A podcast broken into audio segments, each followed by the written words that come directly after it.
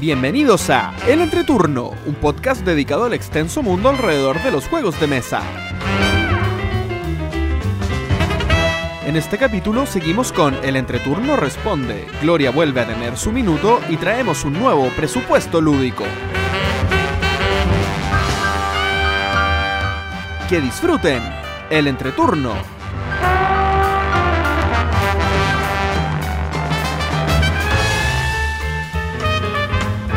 Hola, ¿qué tal amigos? Mi nombre es JP Gloria. Y Yo soy Pancho. y estamos comenzando el capítulo número 41 de El Entreturno. Estamos grabando el viernes primero de junio, el capítulo que saldrá el martes 5 de junio. ¿Cómo están chicos? Media enfermita. Enojado. Chuta. Yo estoy bien. Bravo. Oye, eh, a ver, espérate, Gloria, vamos al tiro contigo. ¿Enojado por qué? Ah, no. Terrible. Oye, salí. Uy, le pegué al micrófono. Eh, no, me demoré una hora 40 en llegar a tu casa. Normalmente me demoro entre 35 y 40 minutos, pero hoy Al- día, al viernes en la tarde, sí, al- a la casa Me- estudio. A la casa gigante estudio. A la casa estudio. Pero no puedo creer, o sea, Santiago ya está terrible. No sé qué pasó hoy día, no sé si la gente se está yendo a algún otro lado, Es la ola de frío que está parando, pero... haciendo que los autos vayan más. Oye, terrible. De hecho, en, la- en las noches cuando vuelvo de jugar de repente eh, son 25 minutos. Cuando no hay autos, no hay nada. Pero 1 hora 40 nunca me había pasado. Bueno, es el esfuerzo que hay que hacer para venir a grabar el capítulo 41. Gloria. Sí, ¿tú técnicamente yo estoy con licencia médica. Sí, eso te iba a preguntar. Tú, tú no deberías estar acá en realidad. No debería, debería. debería haber, el entreturno debería haber ido a tu casa hoy día. Justamente, sí. Era opción, ¿ah? ¿Por qué no lo hicimos? Ah, porque siempre hay más niños que, que en tu casa gritando. Bueno, lo bueno el del invierno es que los niños se apaciguan un poco y hay menos bulla ambiente. Para, lo- para los amigos de España, nosotros estamos disfrutando de un rico invierno o otoño, por lo menos. Sí, mira, lo bueno es que llovió, que habíamos estado casi con sequía. Sí, y estaba muy contaminado Santiago, así que lo agradecemos. Bien, ¿qué fue de nuestras semanas lúdicas? Y en esta ocasión voy a partir yo. ¿Ok? Eh, en el capítulo, eh, o después de la grabación del capítulo pasado, yo me fui a Viña, ¿ok?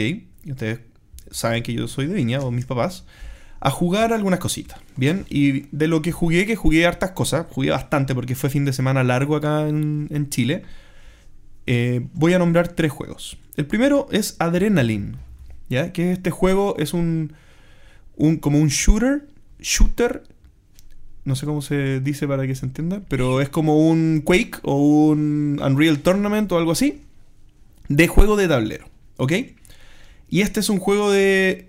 Es un juego euro, en verdad. Aquí uno se imagina... Trata de engañarme. No, es un euro, en verdad. Es un, es un juego. De partida no tiene dados. Y es completamente. No, no es completamente, pero la resolución del combate al menos es determinístico. En el sentido que uno asigna daños al, al oponente dado ciertas cartas que uno va jugando. Bien, entonces uno tiene algunas habilidades y en la medida que a uno le van pegando más, las habilidades se van potenciando. Entonces, y bueno, y en la medida que uno va muriendo más veces, uno va siendo menos atractivo para el resto porque vas dando menos puntos al resto. Menos atractivo así de belleza. No, menos atractivo de, de blanco de disparo. Punto. ¿Ya? Entonces, eh, al final, esto, bueno, eh, ¿cómo, se, ¿cómo se resuelve el, el- el- el puntaje? Cada persona es blanco de las otras personas que están jugando el juego. Entonces, en la medida que me van pegando, yo voy almacenando lagrimitas de- del color del jugador que me pegó. Y cuando llega la última lagrimita, se, yo muero y se reparten puntos en función de quién me repartió más daño. Entonces al final es un es como un juego de mayoría. ¿bien? Es como un el grande, pero en movimiento y todos con disparo y con metralleta y cosas. A mí, a mí me encanta el juego. Y lo bueno, que como no tiene dados y no tiene suerte, le gustó a mi papá también. ¿Bien? Porque era entender las cartas, pero finalmente si eso yo lo abstraía a otra cosa que no fueran monos disparándose o gente disparándose, no, no, no era tan. no era un, tema tan de los que le choca a mi papá. O el tipo de juego que le choca a mi papá.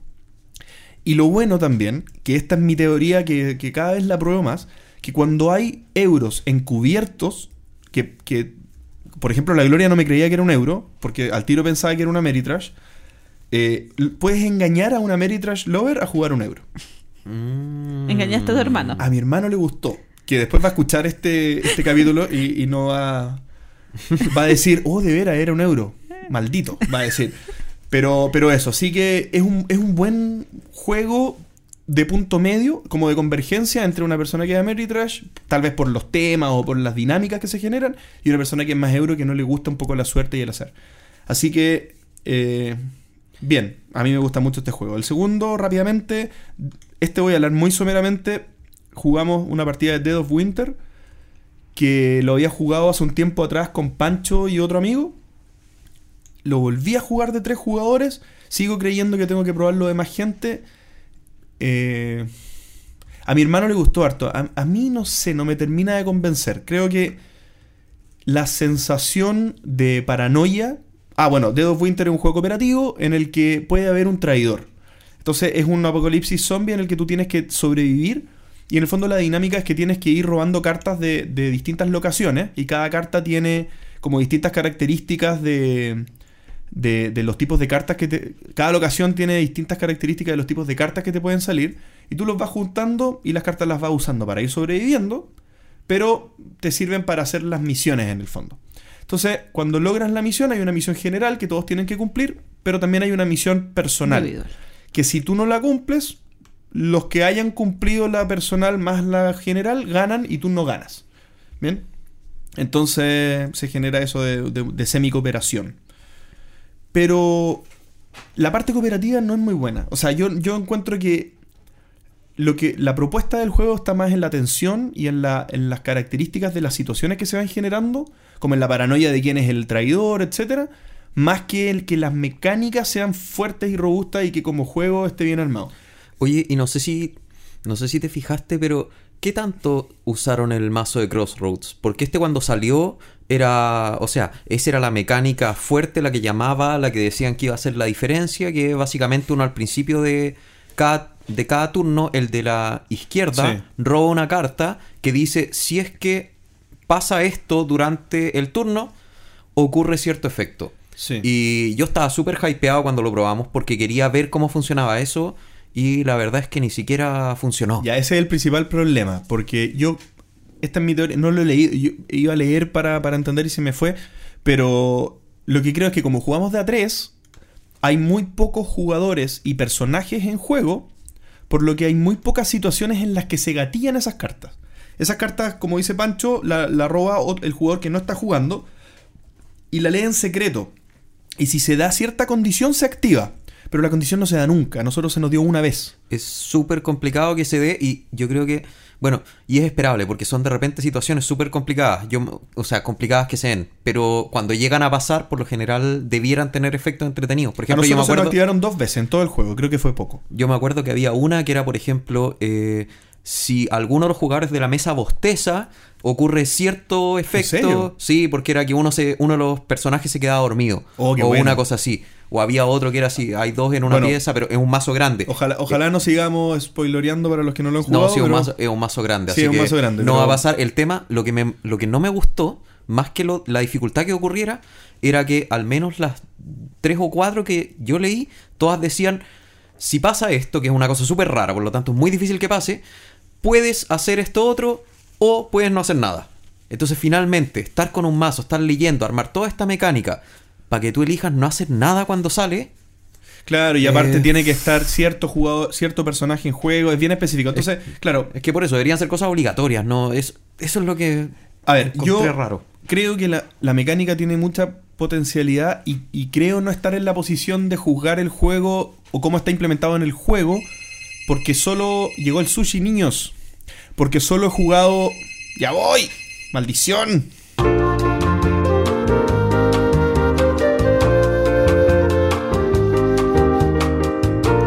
Y volvemos. Perdonen, pero llegó el sushi. Así que terminemos pronto para comer. Ya, estaba diciendo que no estoy en la posición de criticar la mecánica implementada en este juego, que no sé si existirá en otro juego. Eh, porque creo que solo ju- jugando, habiendo jugado solo de A3, no, no sé si de A4, yo creo que de A4 o de A5 sí se va a dar más veces. Sí, a mí también me da la impresión. Pero claro, o sea, yo, yo por eso te preguntaba, porque tampoco siento que esté en posición de criticarla, pero lo que sí me llamó la atención era eso, que siendo algo tan difícil de hacer, debería ser algo forzoso. No, no que te dé la opción de que no pase nada. Lo entiendo, lo entiendo. Bien, y el último juego que quiero mencionar, y este es el que más me emociona, eh, jugué Mice and Mystics.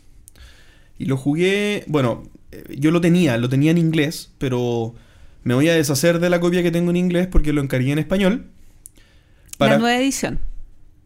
No, hay una nueva edición. O sea, tiene algunos, algunos cambios las reglas. Aún mejores traducciones. Creo que hay algún... Ahora son elefantes, Es no que son me, lo, me lo compré recientemente. Probablemente, Eh, si es la que está en Planetón, entonces sí. Porque me Sí, llegó recién, sí. recién. Y la jugué con mi sobrino. ¿Ok? La jugué con mi sobrino. Con ¿Tu mi- sobrino tiene cinco? Siete años. Sí. Ah, Tiene- pensé que era más chiquitito. No. no. Eh, ¿Cómo se llama? Lo jugué con mi sobrino, con mi hermana, mi cuñado y yo. Y debo decir que, bueno, me- de partida mi hermana me pidió de sorpresa porque yo se lo había llevado y no tenía pensado jugar. Pero me puso en un aprieto terrible porque yo estaba en la casa de, mi, de mis papás y mi hermana me llama de su casa, pero no, me llama y pone a, a mi sobrino en el teléfono. Entonces, como, Pablo, eh, vas a venir a jugar con nosotros, ¿verdad? Y yo, ¿cómo le digo que no? Entonces tuve que ir.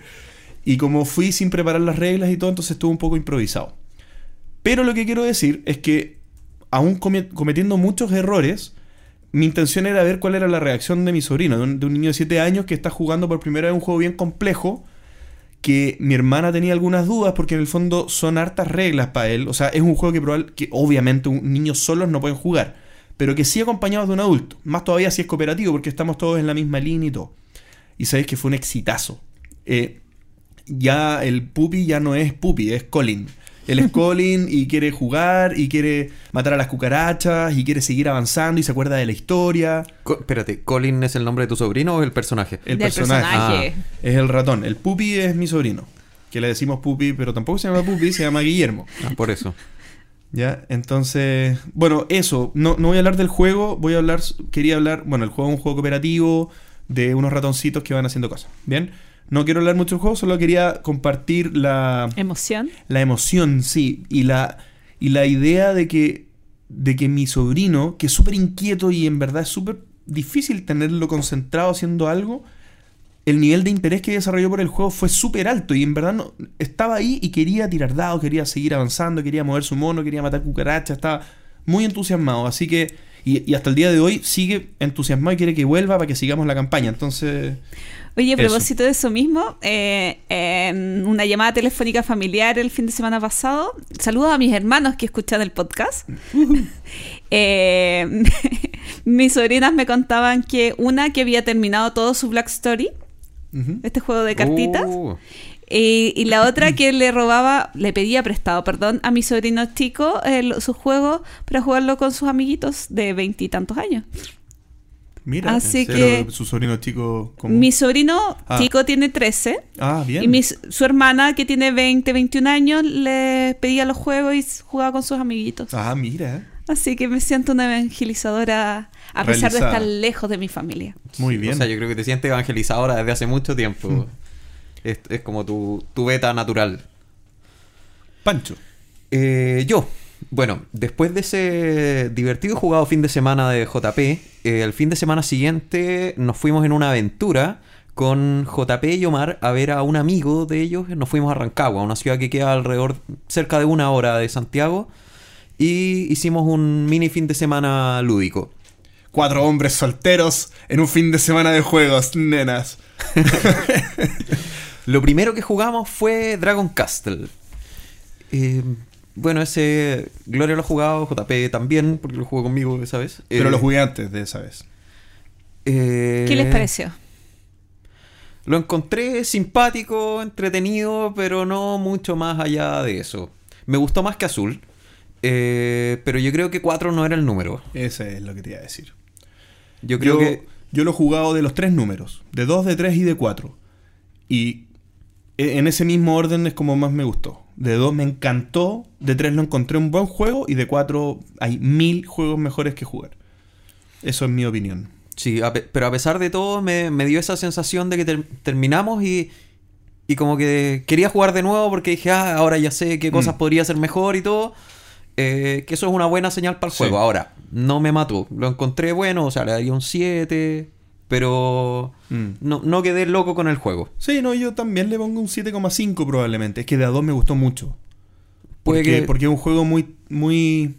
Para mí es un juego de a 2, en verdad. Porque es un juego en que yo hago algo calculando lo que va a hacer el otro y yo espero que el orden, en- o sea, que las cosas que van pasando, yo tener cierto control en ir armando jugadas para encerrar al otro, obligar al otro. De a 3 eso se diluye y de a 4 es imposible. Tú que has jugado más, ¿has probado los otros modos de juego con las cartas? Con las cartas sí, pero no con las... No hemos hecho castillo random, o sea, como customizado. Porque tú, claro, porque lo que dice Gloria es que tú puedes hacer varias cosas. Una, ir intercambiando cartas que dan como... Una da como poderes que uno puedes activar quemando uno de los tiles de tu castillo. Yo, nunca he jugado con eso, por eso te Ah, ya. Y el otro es un dragón, que el dragón lo que hace, la carta del dragón lo que hace es una manera nueva de puntuar. Entonces, como una regla adicional que te da puntos, dado ciertas condiciones que tú vas cumpliendo. Con los dos he jugado, con las dos cartas. Y, y desde que lo probé, he jugado con las cartas siempre. Y, y el tema del castillo no, porque ¿para qué? O sea, no, no he cambiado la forma del castillo. Muy bien. Después de eso, jugamos Misión Planeta Rojo. Yo este había escuchado mucho, no sé por qué nunca lo había podido jugar. Eh, Lo encontré simpático también, tampoco me mató, pero pero me sorprendió. O sea, por tener ese espacio, el mapa siempre lo había encontrado feo, no me gustaba mucho. O sea, no, no era un juego que me llamara la atención. Yo probablemente nunca lo habría elegido para jugar si es que no lo sacaban ustedes. Y la verdad es que fue harto mejor de lo que me imaginaba. A mí me A mí- gustó bastante. Yo lo había jugado antes eh, solo de 3. Es primera vez que lo jugaba de a 4 y creo que cambió muchísimo. El juego ganó mucho de a 4. Yo tenía miedo porque yo pensaba que de a 3 iba a ser mejor. Entonces pensé que no me iba a gustar. Pero, pero no. Eh, Súper bueno. Eh, creo que es uno de los juegos que, que uno puede mejorar mucho. Sí. Por lo que hablábamos cuando jugamos, hablábamos que eh, hay una manera muy. Hay una manera óptima, tal vez, de, de jugar las cartas y no es fácil encontrarla. Entonces, es un juego que tal vez eh, premie jugarlo varias veces porque uno va jugando mejor y mejor y mejor y mejor. Entonces, eh, creo que eso da rejugabilidad. O sea, como y dan ganas de perfeccionar un poco la, la estrategia. Así que bien. Buen sí, juego. sí, yo también quedé con, con ganas de, de jugarlo de nuevo, no sé si al tiro, pero quedé con las ganas de poder ir optimizando y poderle agarrar el timing, que eso es lo, eso es lo importante del juego. Y tenía harto- harta confrontación indirecta, así que bueno, y tenía un par de cosas directas. Para pero- los, perdón, pero para los que no lo conocen, eh, dos aspectos fundamentales. Uno es que uno tiene unos astronautas pequeñitos que va generando mayorías en Marte. Entonces Marte está dividido en varias zonas y uno los va mandando en ciertas naves espaciales. Y, y dependiendo de las mayorías, uno va ganando más puntos o menos puntos.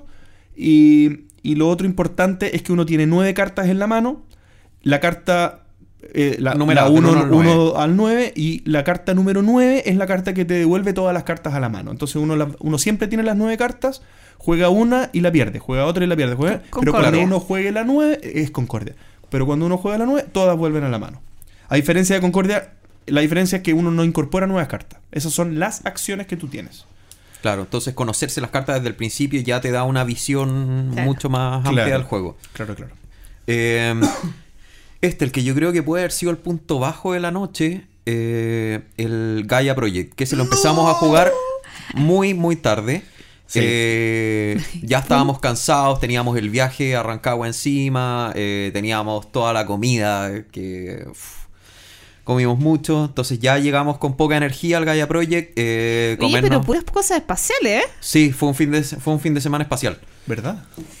Eh, con el dragón del espacio en castillo. de veras, de veras. Eso no, me calzaba, pero ya está bien. Eh, pero sí, eh, fue más o menos una hora, creo que un poco menos de explicación. Después de eso empezamos a jugar. eh, se hizo pesado, pero de a poco fue agarrando vuelo. costaba verlo. No sé si habrá sido por la hora, pero costaba verlo. O sea, yo empezaba mi turno y no sabía qué hacer. Bueno, ¿Y qué- estamos, qué estamos acciones hablando tengo? del Terra Mística en el espacio, por Claro. si acaso, para los que no... Gaia Project que no, no me va a poner a explicar cómo se juega cada uno. eh, pero de a poco empezaba a fluir, a fluir, a fluir. Y uno se daba cuenta que uno al principio de la ronda no sabía si podía hacer más de una acción. Y terminaba haciendo 6, 7. Porque aquí uno hace una acción, le toca al siguiente, al siguiente, al siguiente. Te toca de nuevo. Y cuando paras, eh, pasas. puedes hacer un cambio de una de, la- de una de las losetas que tienes eh, y sigue jugando el resto hasta que todos pasan. Claro. Eh, este juego, en el momento, bueno, a Omar no le gustó, a Fabián creo que tampoco le gustó mucho. A mí me dejó, encontré que tenía mucho, o sea que estaba sobre complicado, pero con el tiempo, ahora que lo he ido madurando, cada vez me dan más ganas de, de jugarlo y sacarle otra, Pero tú, otra vuelta. ¿Tú crees que el factor cansancio y hora afectó la partida? Sí, porque uno, uno empieza agotado después de una hora de, de explicación eh, y ya llevamos otros tres juegos encima. JP, tú que conoces más a, a ellos como jugadores, ¿igual crees que afectó eh, el horario de la partida? ¿Sus percepciones? ¿O Sí. que realmente no eran su tipo de juego, no les gustaron? Eh, sí, yo creo que afecta. Omar estaba bostezando. Omar se estaba quedando dormido. Fabián se aburrió mucho en la explicación. Par- A- es que a mí me pasó con Gaia Project que yo hice muchas veces. Esto es así, ¿cierto? Sí. Y a los cinco minutos. Esto es así, ¿cierto? Y hacía las mismas preguntas porque se me iba olvidando. Yo, Eh, yo no a- sé, a nosotros- yo no a sé lo que pasa. pasó mucho. Mira, a mí, a mí la verdad no sé por qué me, me parece que es un juego. eh, La gente que ha jugado Gaia Project tal vez no me va a encontrar la razón, pero a mí me parece un juego intuitivo. En pero el sentido, es que tú o sea, tienes un Terra Mística eh, ya interiorizado. Sí, es- eso es verdad, pero en el fondo siento que, por ejemplo, con Pancho teníamos esta conversación. Pancho decía, tal vez tiene muchos detallitos eh, que están de más o, o mini reglas que están una al lado de la otra, al lado de la otra, al lado de la otra, y en la suma es raro en- encontrarlo, como compactarlo, ¿cachai? A mí me pasa que el, la, no, no me pasa eso. Yo siento que todo tiene un lugar y como hecho y como valoro el lugar que tiene cada mini regla, como que la, no se me olvida. Yo, por ejemplo, había jugado Gaia Project dos o tres veces antes y lo expliqué solamente viendo el manual para que no se me fuera ninguna regla, pero no necesité leer las reglas. Entonces es raro que un juego así de complejo uno no tenga que repasar las reglas para explicarlo. Y habían pasado varias semanas de la última vez que lo jugué. Y es porque me hace mucho clic. Es como me pasó con el Through the Ages, que, que tuve que leer mucho las reglas al principio. cuando Obviamente, cuando no lo has jugado, nunca quedan. Pero la primera vez que lo jugué, listo, lo interioricé y ahí el Through the Ages lo tengo en la mente. Yo puedo jugar Through the Ages sin leer nada. Entonces, pero es de esos pocos juegos complejos que para mí están tan bien armados como reloj suizo que es un agrado porque es como, quiero jugar un juego complejo, juego ese, y no tengo que leer las reglas, no tengo que preparar nada. Si juego con gente que ya juega, es una delicia porque en el fondo es llegar a jugar un juego que es puro, pu- puro, pura chicha, como dicen Sí. los españoles. Y, sin, sin tiempos muertos y con puro disfrute, entonces, no sé, a mí me encanta el Gaia Project, me gusta muchísimo. Así que qué bueno que lo quieras jugar de nuevo porque ahí vamos a estar. Sí, y después, bueno, el... estábamos entre ir a acostarnos o no y dijimos juguemos algo suavecito, algo tranquilito y sacamos el Carta Fútbol Club aprovechando que éramos cuatro. Y daleó. Es que eso nos revivió. eh, Fue. Empezaron todos medio agotados, medio Sí. con sueño. ¿Y qué es esto? ¿Y por qué? Si tiro la carta. Pero ¿y qué? Tienen números nomás. Y a ver, ya tiro un 3, que con un 4 no pasa nada. Y de a poco empezó a agarrar ambiente futbolero el lugar y todo. Y nos metieron un gol. Después los empatamos. Y en el minuto 88 el equipo gana 2 a 1, señores. Segundo tiempo, último, últimos 15 minutos, nos meten el 2 a 1. Así es. Así que no, Carta Fútbol Club, qué buen juego. De verdad, pa- para hacer 4, yo tengo ganas de probarlo a 6. Para ver Ah, si se sí. mantiene, pero. Pero. Yo todavía no lo he podido probar. No, no, Bueno, estuvo bueno. muy entretenido. O sea, como juego es bien simple, pero, pero tiene mucha emoción. O sea, de verdad, estuvo. Yo, yo no sé, como que lo, sentía lo mismo que, que jugando Hat-Trick, ese juego de computador. Sí. Que uno está como mirando, que, que al final es puro texto que va bajando y uno va mirando cómo juegan tus jugadores, pero Ah, no, sí. no ves el partido, digamos. Acá es lo mismo porque el juego está, está abstraído en las cartas. Pero la historia se va contando, cuando se van jugando las cartas, se va contando una historia en el que se hacen foul, te pueden o no mostrar una tarjeta roja, porque el otro te, puede, te, ti- te tiene que tirar esa carta, entonces está como esa tensión constante del, del partido. Así que no, bien, bien entretenido, me gustó bastante. Sí, y al día siguiente nos despertamos y este yo creo que fue el punto más fuerte, más, más fuerte, que el famoso Pulsar 2000 no sé cuánto. eh, que ¿Alguien sabe por qué ese, ese es el año 2849? ¿Tiene algún sentido? ¿Por qué ese es el año? No sé. Yo si- no me leí pero, pero tendrá algo, o sea, 2849 por algo en especial. Porque, Si al- porque antes no, no estaría la tecnología. No, No sé. Bueno, si algún oyente sabe si ese número tiene al- algún sentido. No nos digan. que- eso, no nos digan. Esperen hasta el 2849 para decirnos. Exacto. Eh, pero no. Pulsar fue como la versión light del Gaia Project y yo creo que ayudó mucho que hubiéramos jugado Gaia Project antes porque eh, lo sentimos mucho más liviano en comparación Ah, claro. y además era una temática más o menos entretenida. Bueno, la temática del espacio, no sé, yo lo encontré mucho más entretenido pensar que éramos visitadores médicos que íbamos dejando pastillas de planeta en planeta. Sí, a mí no me gusta la temática del espacio, pero igual disfruté Pulsar. Ya, bueno, Eh, expliquémoslo un poquito. ya. Muy cortito, Pulsar es un juego en el que uno es una ensalada de puntos.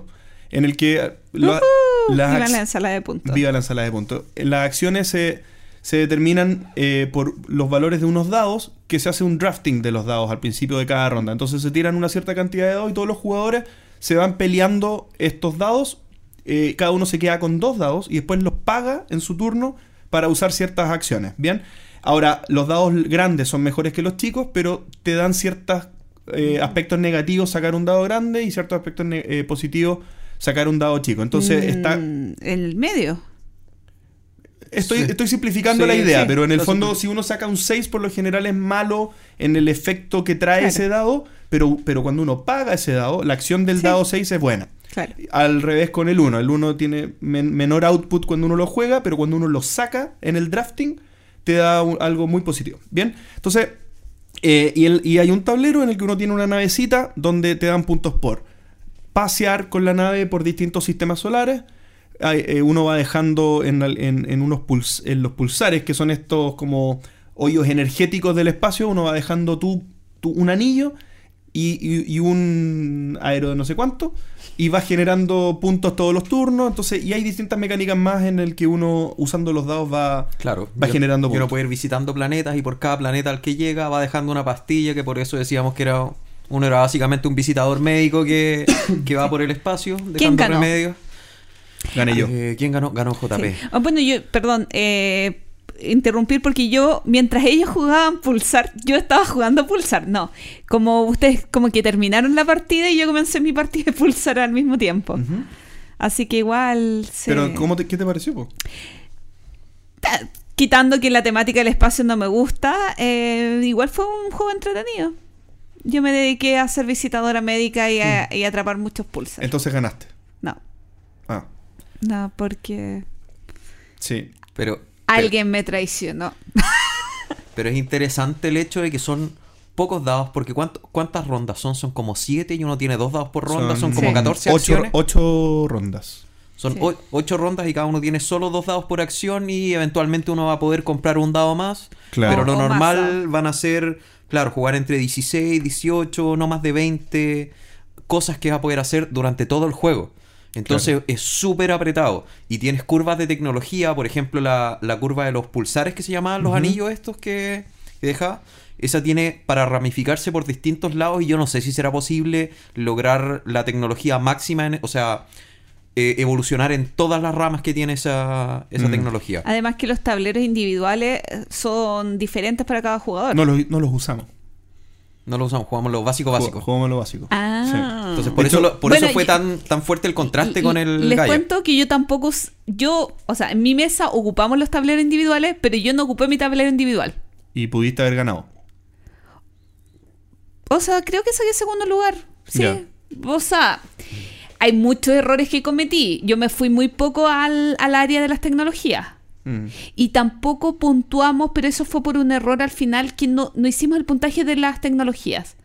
Porque como que al final, eh, ay, ¿cómo era esto? ¿Cómo era esto? Y al final nadie se había preocupado de eso. Sí. Hay, hay un tema que, que me parece que, que me hace un poco de ruido en el Pulsar, que me pasa en algunos juegos, que no voy a hablar de estrategia dominante, porque no es así.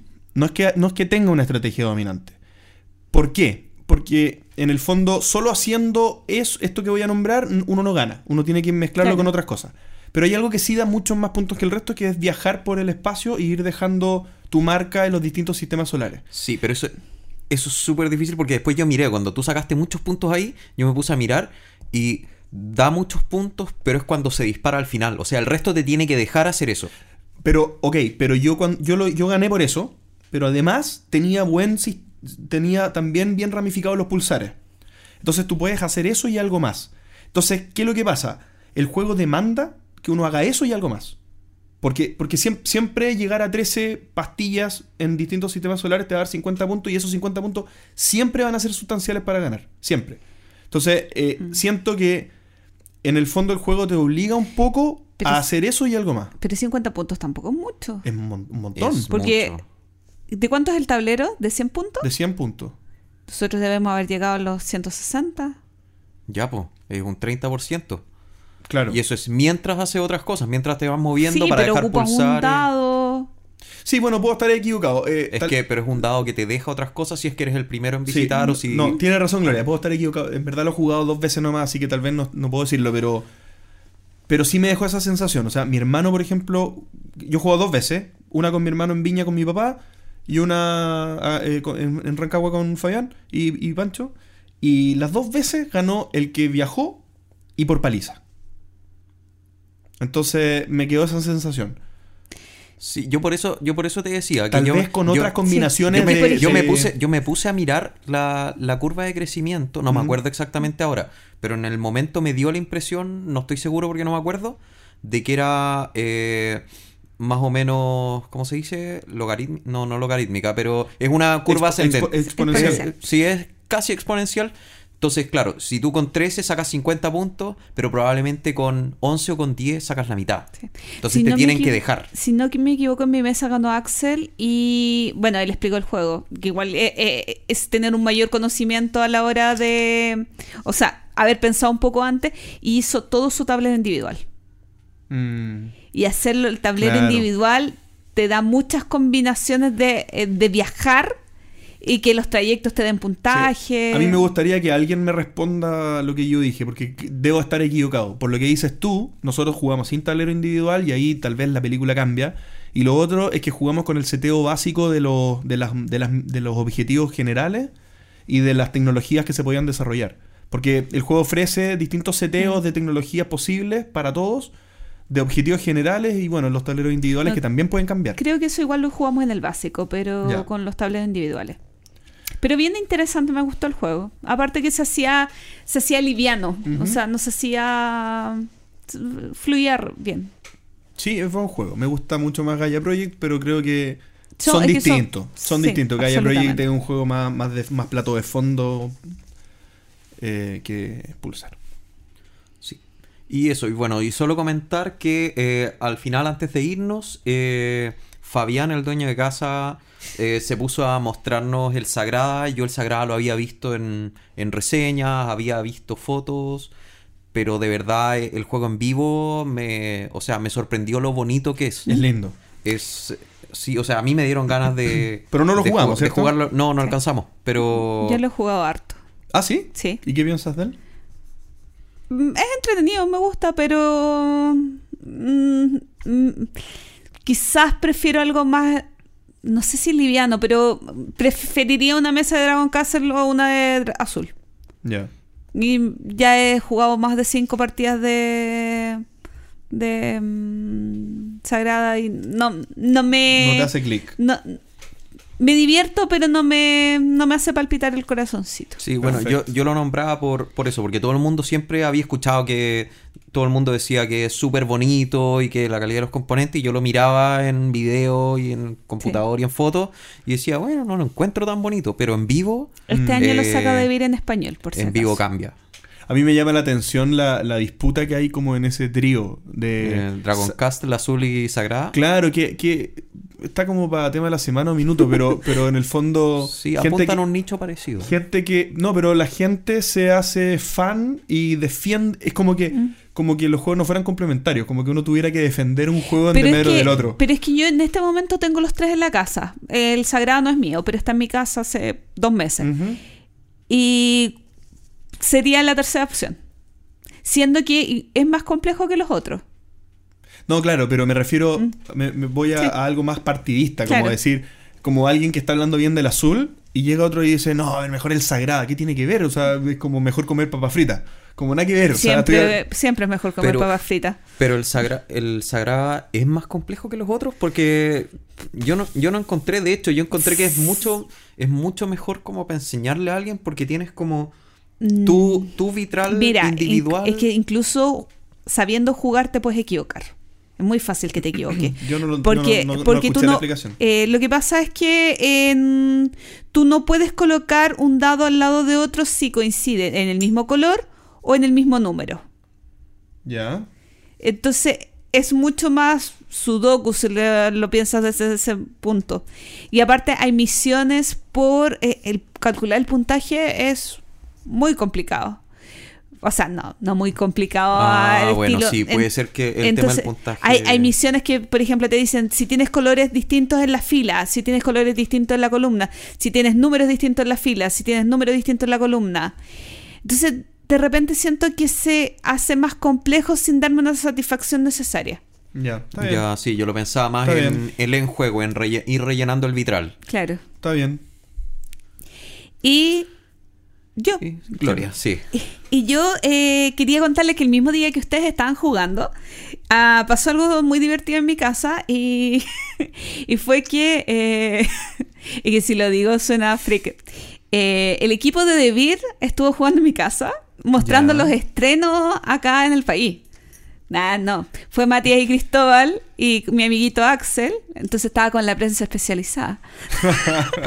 Es que si lo, bien. uno lo dice así es muy freak. Eh, y probamos eh, arriba y abajo. Y también el pulsar, ¿cuánto era? 28... 49. 49. 35-47. Sí, ese pulsar. Así que tuvimos una... No, 28-49 para que lo busquen. Sí, tuvimos una jornada muy entretenida de lo que son los estrenos que van a llegar acá a Chile. Ujú. Eh, y otra cosa... Eso, esto fue como una degustación previa. Sí, y me gustó mucho. Me, me gusta...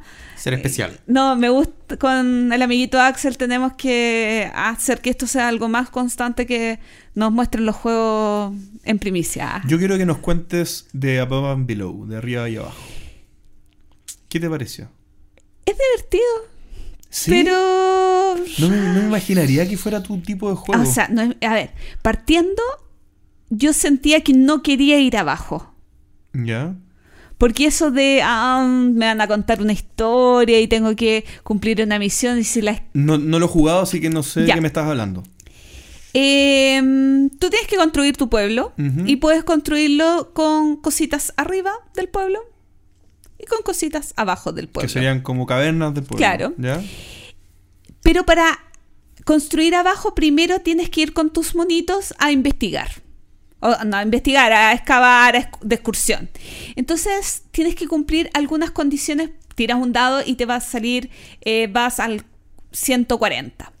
Y la aventura 140 pasa X cosa que te la narran y te dicen, ¿quieres hacer esto o hacer esto otro? Si haces esto otro, puedes hacerlo a esta dificultad o a esta dificultad. Entonces al final Es muy, es muy aleatorio, ¿no? hay gente que dice que de repente la misión más difícil es más fome, eh, es más, eh, te da un peor beneficio que la más fácil. Yo no lo pude comprobar. Pero mi espíritu de juego no hace que me guste la aventura de ir abajo a hacerlo. Yo lo hice porque, oye, lo voy a jugar, lo voy a jugar probablemente una o dos veces en mi vida. Tengo que ir abajo para... eh, Ganar más puntos. no porque no era necesario Ah, ya. Se- está equilibrado, o Pero aparentemente. cada uno tiene su propia ciudad. Esto es como el tablero Ah, del perdón, jugador. sí, cada uno tiene un tablero individual donde tú vas cada uno construye su pueblo. Ah, perfecto. Y vas sacando de algo común Claro, que está y al tú medio. vas viendo qué recursos hay disponibles abajo. Pero para tú construir abajo, primero tienes que hacer una excursión. La excursión te abre un hueco donde tú puedes comprar una carta para colocar arriba. Ah, ya, está bien, está bien, está bien. Y la verdad es que era entretenido, pero no es mi tipo de juego. Claro, y, claro. y mi tipo de personalidad, como llevándolo a no me gustan los juegos de guerra y no me gusta pelear, es como que no, no quería ir a la aventura ir abajo. Mm.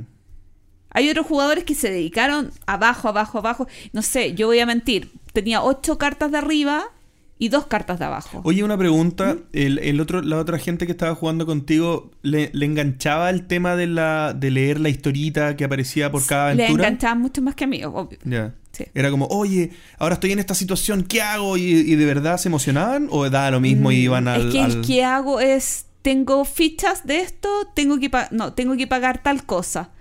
Y al final uno, o por lo menos yo pensaba en qué era lo que me convenía. O sea, qué- Ah, cuál pero- era la misión que yo podía alcanzar por eh, la cantidad de dados que tenía Pero para lo- tirar. espérate, pero lo que... lo- tú sabes por qué estás peleando. No, no está como el- el- no, la, tú, el- la tú ventaja... no sabes lo que vas a ganar. No sabes lo que vas a ganar. No.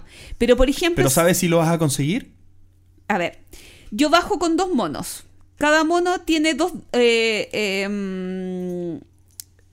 de, u- no sé, el primer mono de tres hacia abajo es éxito. Ya. Tre- no, pues de tres hacia arriba es éxito. Segundo mono de. em, em, me da. Puede decir que con un 1 tiene éxito y con un 6 tiene. em, tiene dos éxitos. Los personajes tienen distintas maneras Claro, de tener entonces yo éxito. puedo bajar con cuatro monos. Ah, y los dados los usa, los puedes determinar de quién son. No, tú vas, eh, este dado lo tiro de tal mono. Ah, perfecto. Este dado lo tiro de tal mono. Ya, pero tienes más posibilidades. Entonces, y los monitos también se cansan. Ok. Entonces tú tienes cierta cantidad de monos que puedes despertar o puedes forzarlos a Perfecto, ellos y perfecto. que se cansan y se van a, como a la enfermería y te demoras más en recuperarlos. Entonces yo lo terminaba transformando en un juego más matemático que temático. Pero es que Mm. esa soy yo. Ya, perfecto, perfecto. No es un juego para mí. Lo que sí me gustó mucho y que no está tanto en mi, en mi grupo, o sea, yo creo que me siento más representada con el euro medio o medio duro antiguo, llámese un límite Mombasa, es que jugué Viños y me gustó harto. Que- O sea, no he jugado mucho de Vital la Cerda, este es el segundo, el otro que había jugado era de Galleries, y la verdad es que encontré que fluía mucho más. Dicen que es el más light dentro de estos Ya. Portu Game, eh, Monstro Game, pero lo encontré, me gustó harto. ¿Sí? Sí. Yo no lo ubico, no lo he visto. Eh, jugué la versión 2010 porque tiene, eh, por lo que me comentaba Álvaro, que fue el que me mostró el juego, tiene dos tableros y la versión 2016, mm, ahí voy a mentir, es un poco más light. Y la verdad, me gustó mucho. Así que, pero lo que sí tengo muchas ganas de jugar es Kanban, así que si alguien en Chile tiene Kanban y me quiere invitar a jugarlo, por Alguien en favor. Santiago yo creo, ¿no? Porque no creo No que... importa, en cualquier parte de Chile. Y a propósito de viajes, quiero contarles algo y es que algo que voy a contar en el podcast y en primicia a los chicos, compré pasaje a Europa. A Essen. ¿Vas a Essen? Sí, me voy el 8 de octubre y regreso el 9 de diciembre. Mira. Qué buena. Así Felicitaciones. Que, tus contactos internacionales ya Sí. entonces te, te Ah, guarden un cupo. sí. Eh. Así que eh, a todos los amigos de Europa que estén escuchando, eh, si tienen algún panorama lúdico, eh, alguna feria, cualquier cosa, me avisan porque voy a estar dos meses y un día por allá. Dos que- meses y un día. Uf. ¿En serio? 8 de octubre a 9 de diciembre. ¿Pero vas a renunciar? Sí. Oh, esto va a tener impacto. Sí. Qué fuerte. No, ¿Y quién va a cuidar tu ludoteca acá en Chile? La vas a vender, pues, para sobrevivir dos meses allá, me imagino que... ¿No? ¡No! Bueno, Así que esa, es- esa, esa en realidad es la noticia más relevante de mi vida Mm. lúdica eh, que les quería comentar y que me había aguantado toda esta semana para no contárselas por chat. Qué fuerte. notición. Sí. Notición. Pero de todas maneras algo haremos con el podcast, haré entrevistas en vivo, alguna cosita por allá, les estaré contando de los últimos novedades del mundo lúdico, donde las papas queman. Donde las papas queman. Perfecto. Oye, estoy atónito. De Sí. verdad que la Gloria nos contó ahora. No, no teníamos la primicia, así que podríamos hacer un alto y continuar. No, no, no. ¿Y comer ¿Para el sushi? sushi? Y comer Sí. sushi, sí. Hagamos un alto para comer sushi. Muy bien.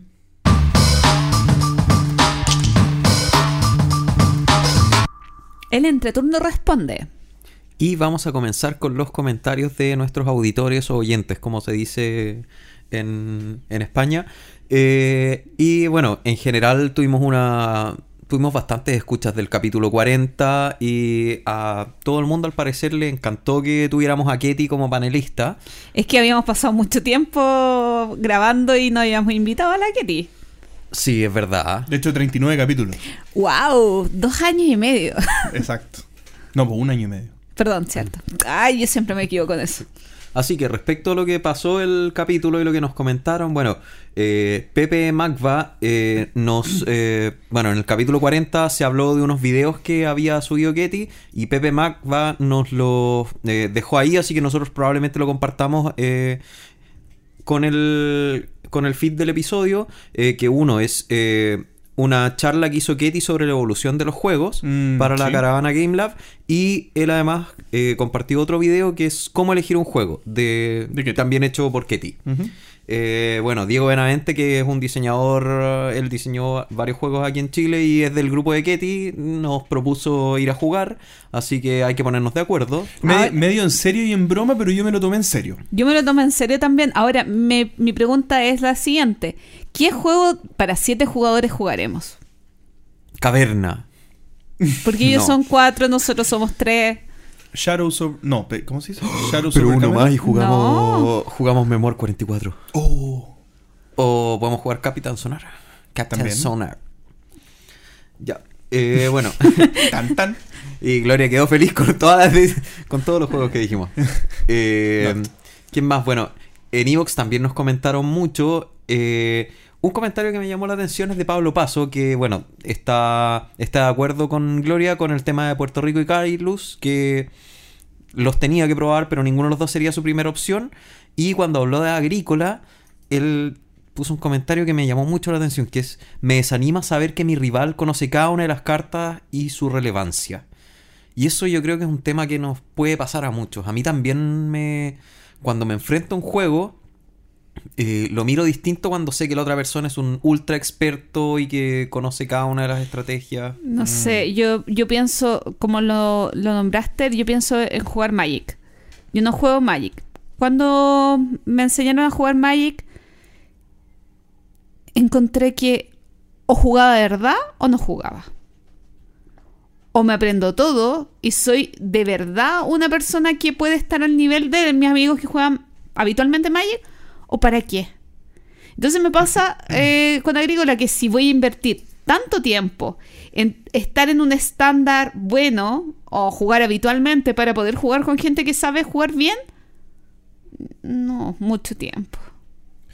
Sí, ¿eh? yo, yo veo una diferencia sutil, que en el fondo en Magic uno para poder estar al nivel tiene que, no voy a hablar solo del, del dinero, pero tiene que estar al- al- actualizado y tiene que invertir. Vigente, claro. Tiene que estar vigente y eso tiene que ver con las cartas que tú tienes. Las cartas que tú tienes pueden no ser las suficientes para estar vigente y esa investigación y ese como ir a buscar cartas nuevas es el ju- metajuego, digamos, que se hace importante.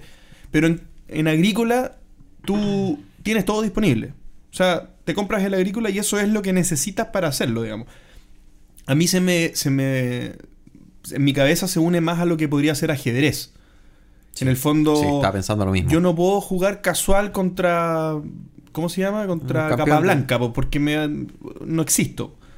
Pero si encuentro un jugador de mi nivel, no habría problema. O sea, y es lo que uno suele hacer en el fondo. O sea, cuando, cuando uno juega este tipo de juegos, creo que uno se, se iguala con las personas que, que tienen tu mismo nivel. Sí, es que eso, bueno, yo creo que daría para otro tema de conversación, pero en mi cabeza lo estoy pensando como los juegos de mesa tan enfocados en ser competitivos, en ser realmente competitivos, porque por ejemplo, a mí me pasó también cuando empecé a jugar mucho el Summoner's War en el, en el teléfono, eh, estaba súper bien, me empezó a gustar cada vez más, de hecho jugamos acá un par de veces, pero cuando me metí a jugar en línea con otros jugadores, usaban estrategias que ya van absolutamente fuera del juego. Por ejemplo, el Summoner's War es un juego de cartas que emula un juego de miniatura, donde cada uno tiene su ejército y hay que, hay que matar al, al líder oponente.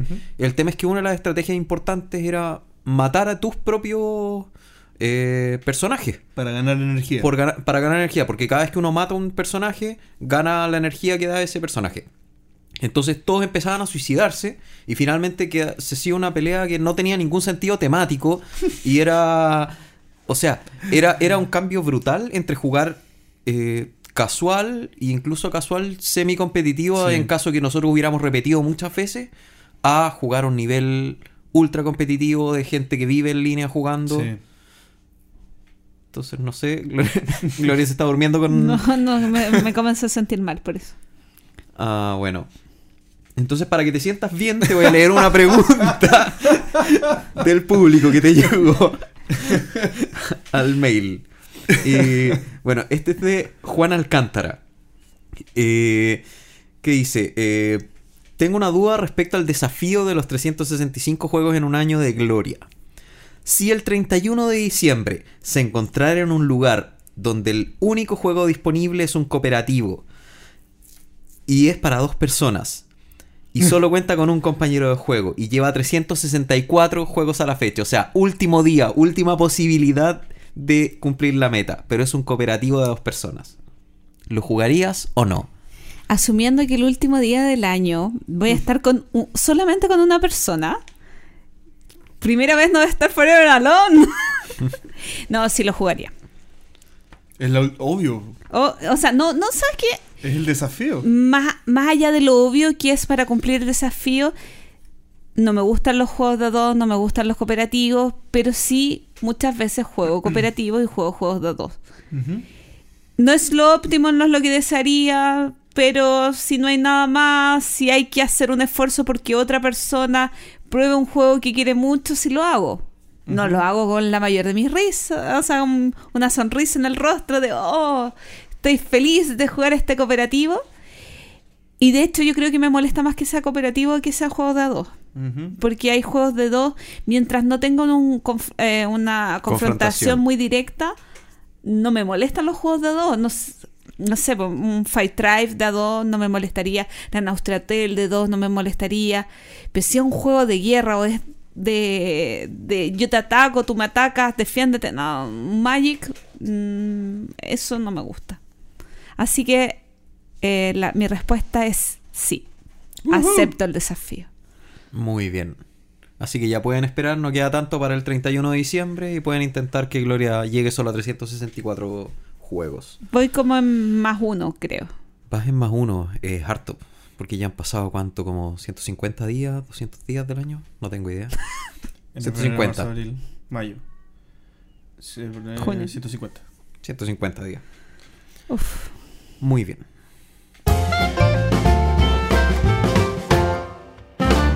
El minuto de Gloria. A ver, estoy un poquito enfermita, así que me tenganme paciencia porque se me va a trabar la lengua y me voy a marear un poquito.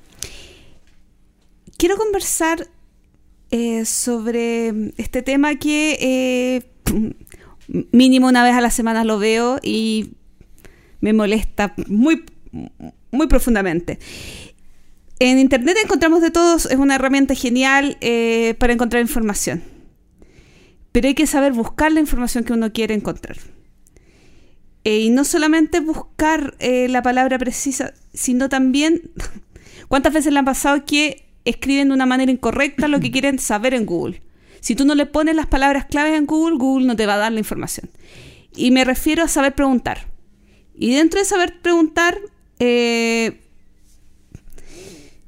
una de las grandes preguntas que a cada rato me encuentro en grupos, especialmente de Facebook, es ¿qué juego me recomiendan comprar? Y pedir recomendaciones de juegos y saber realmente qué es lo que tú quieres. Porque tú tienes que saber lo que quieres para preguntar. Eh, o sea, no saber qué juego quieres, sino más o menos en qué áreas de juego quieres. Y pedirle recomendaciones a gente que no conoces. Es algo que realmente eh, muchas veces me, me causa mucho ruido. Y tanto ruido como para la persona que pregunta, que quizás va con cierta inocencia, sino también con las personas que responden. Y que, discúlpenme, pero muchas veces responden puras estupideces. Porque te preguntan, eh, me gustan los juegos de posicionamiento de trabajadores. ¿Qué juego me recomiendas? Eh, bueno, yo te recomiendo X juego de dados. Eh, y recomendar algo, para mí es algo súper delicado, súper personal, que encuentro mucho más fácil y correcto quizás hacerlo en público quizás hacerlo, recomendar, oye, prueba los juegos y no, no te guíes por la experiencia de un contrario o de otra persona.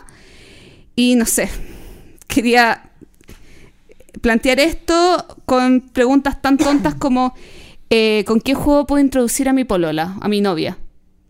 Tu novia, tu polola, no es una persona eh, cualquiera. Es la. eh, uno es que da lo mismo si es novia o novio, da lo mismo si es tu amigo o no. O sea, no es una persona rara. Es una persona que probablemente tú conoces mucho más que las personas a que le estás pidiendo una recomendación. Entonces, si tú que conoces a una persona no sabes qué recomendar, no le pidas a otros que te recomienden algo. Y quisiera plantear así eh, este tema de eh, lo delicado que es hacer recomendaciones sobre juegos. Y que en cierto modo a nosotros nos toca mucho cuando acá hablamos en el podcast, porque nosotros no sé si recomendamos o hablamos desde nuestra pasión, eh, indicándole a alguien que un juego nos gusta, recomendándolo desde cierto punto de vista, pero es que es también deber de la persona que nos escucha eh, saber qué comentarios le calzan o no. Ese tema quería conversar con ustedes. Mm, Yo estoy súper de acuerdo eh, y por eso por lo menos eh, en general lo que he escuchado en los podcasts y en las recomendaciones de internet, la gente que sube videos o, la gente que hace reseñas, intenta siempre más que decir qué juego recomiendan es por qué lo recomiendan, cosa que uno en el fondo pueda leer, informarse o darse cuenta de si eh, esos motivos calzan con lo que uno está buscando o no. Y eh, por lo mismo encuentro un fallo súper grande esos comentarios de Facebook o, o a ojos cerrados de decir qué me recomiendan y por qué tengo ganas de jugar algún juego, eh, díganme cuál es bueno o con qué juegos puedo empezar. Pucha, no sé, hay gente que empieza con Puerto Rico, hay gente que empieza con... Probablemente hay más de alguien que empezó con el Gaia Project, que yo lo encuentro súper, lo encontré súper pesado, pero alguien puede empezar, hay gente que... Conozco amigos que han empezado con el Twilight eh, Struggle, eh, como hay otros que empiezan con Catán o con juegos incluso más básicos. Entonces, claro, recomendaciones a ciegas, yo lo encuentro... Es, cada vez que veo un comentario así, siempre, no sé por qué me lo he imaginado como gente que pide recomendaciones para música. Recomiéndame una canción. Chuta, es que no es tan fácil. Pero porque no sé qué te gusta. Puede, puede que te guste el reggae, puede que te guste el metal, puede que te guste la música clásica, puede que seas popero. Y Pero El mundo de los juegos es un mundo. Son cuatro minutos Sí. y no inviertes. Sí, pero en el fondo, a, Claro, a eso voy. sí. A que si recomendar una canción o, recomen- o recomiéndame una película no es tan fácil si no conoces a la persona. Porque incluso ahí uno tiene, si alguien de la calle viene y me dice, recomiéndame al- alguna serie, por ejemplo, o una película, yo voy a decir, chuta, a mí me gustó esto, esto, esto, pero no sé si te irá a gustar a ti, no sé si... Entonces, claro, esas recomendaciones a ciegas y tanto por el que pregunta como por el que responde.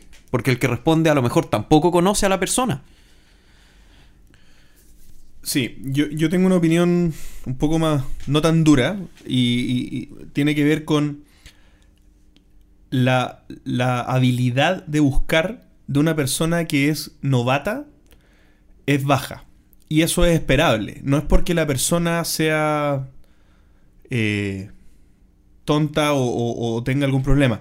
Eh, yo creo que cuando uno se está metiendo en un hobby y uno lo está descubriendo, uno no sabe cómo desarrollar eh, o cómo seguir adquiriendo conocimiento porque no sabe hacia dónde se expande desde lo que él conoce, que es muy poquito, no sabe hacia dónde se expande. La típica pregunta del que juega Catán por primera vez es, bueno, ¿habrá otro juego tan bueno como Catán? ¿Qué otro juego podría jugar como Catán? Y la- esa pregunta es tan amplia que probablemente para el que conoce 10.000 juegos, eh, un poco moleste, porque en el fondo es como, bueno, la respuesta es muy amplia, entonces, ¿cómo me preguntas eso?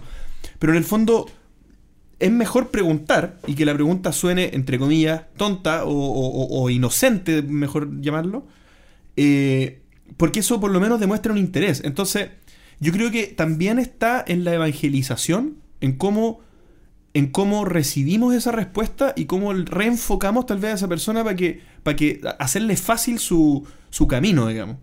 Es que a mí me pasa que cuando hacen una pregunta así, yo no tengo una respuesta. Generalmente, tengo 20 preguntas. qué has jugado, qué te gusta, con cuánta gente juega, eh, cuánto tiempo le dedicas a jugar, quieres comprarte un juego o no, ¿Cuál es tu eh, presupuesto? de dónde eres, cuál es tu presupuesto, Eh, o- o quiero comprar un juego de regalo, ya, cuál es el presupuesto, quién es, con quiénes juegas. Pero, pero yo creo, Gloria, que esa es la respuesta. La respuesta son esas 20 preguntas, pero, pero es que no pero, le- pero desde la calma, porque en el fondo uno, insisto, cuando uno se está metiendo en un tema nuevo, uno no sabe qué preguntar. Entonces, si voy a preguntar y, me, y se van a enojar conmigo porque hice una pregunta mal, ah, chuta, tal vez la gente de este hobby no es tan amistosa, entonces tal vez mejor me cambio. Es que me pasa que el problema lo veo por internet. O sea, para mí el lugar adecuado donde yo haga esas consultas es una tienda. Y do- donde yo esperaría que la persona que me atiende me diga, pero ¿qué has jugado?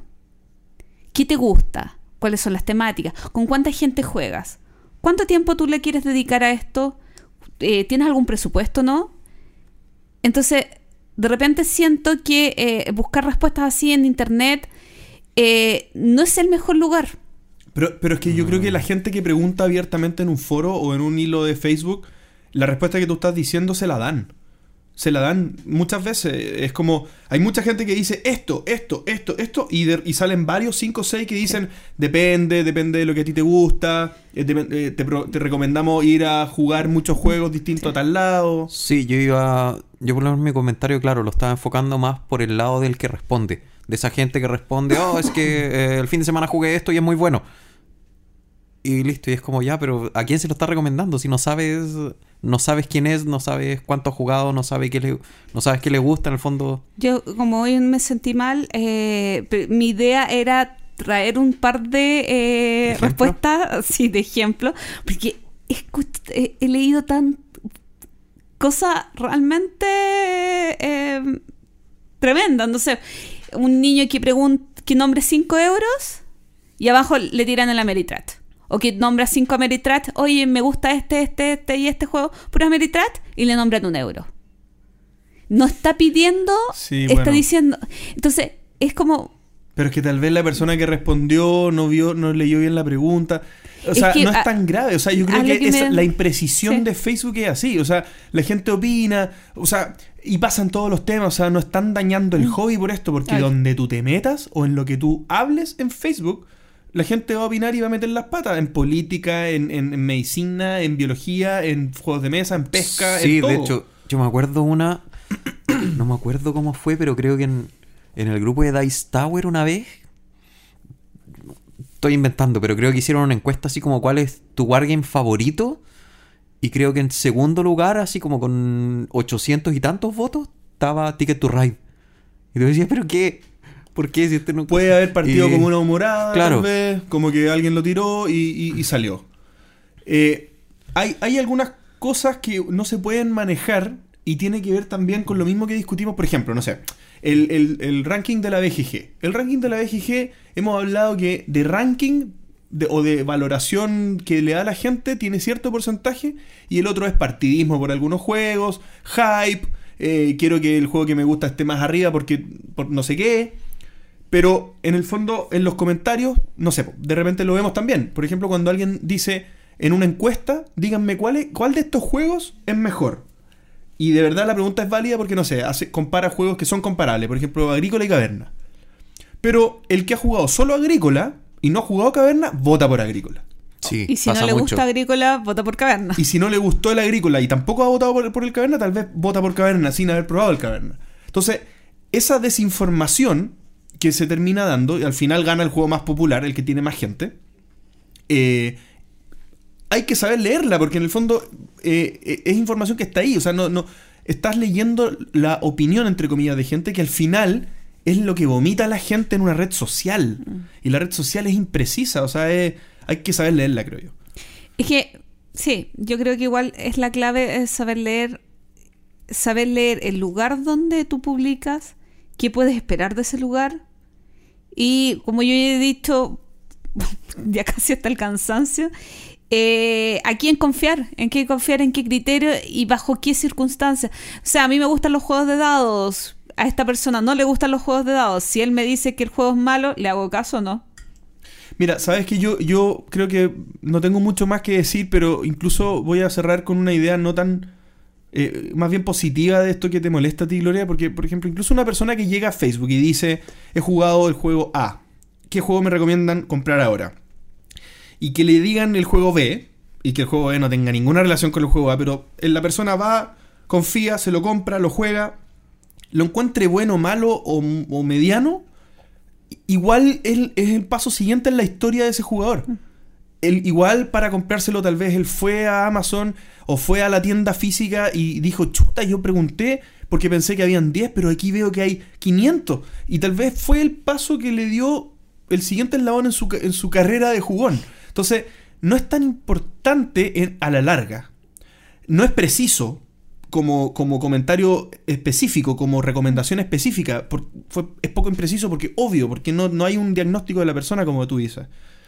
Pero, ¿qué más da? O sea, en el fondo, el, ¿qué es lo, para mí, ¿qué es lo valorable? Hay gente preguntando, hay gente que se interesa, hay gente que, se interesa en responder. Sea una respuesta mala, buena o da lo mismo, como sea, le responden 20, 30, 50 personas, qué rico. O sea, hay gente, hay gente como emocionada porque puede darle su parecer de un juego, aunque no tenga nada que ver, a un desconocido que dio una, que hizo una pregunta.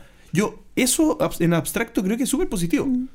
Sí, yo terminando también en parte como, como reflexión positiva, uno por lo general cuando hace esas preguntas es porque, tal como tú dijiste, no conoce mucho. Y las respuestas que te den acertadas o no, lo que uno anda buscando más que la recomendación exacta para el juego ideal para comprarse, es una lista de nombres. Y de eso uno se va a meter a revisar otros lados, YouTube siempre está y no sé qué. Y, y dentro de eso, bueno, si me nombraron 100 y había uno o dos que se adecuaban más o menos a lo que yo busco, ya salí ganando. Además de comerme Sí. las muchas horas de reseñas que... Sí, es verdad. Bueno, eso era lo que quería traerles hoy para conversar. La gloria de media máquina trajo. Sí. Muy valorable, muy valorable. Sí. sí, pobrecita.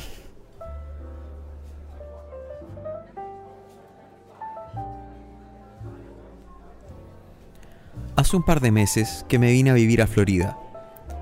Y desde hace tiempo que tenía ganas de asistir a un evento de juegos de mesa. Pero estaba dudoso, porque no tengo auto y aquí todo queda lejos. No conozco a nadie y no sabía cómo serían los eventos. A pesar de eso, me decidí a ir y la experiencia fue increíble.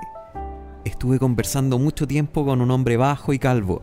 Era profesor de español y tenía una cara que se me hizo conocida. Me preguntaba qué hacía un chileno allá y me dijo que él era de un canal bastante famoso.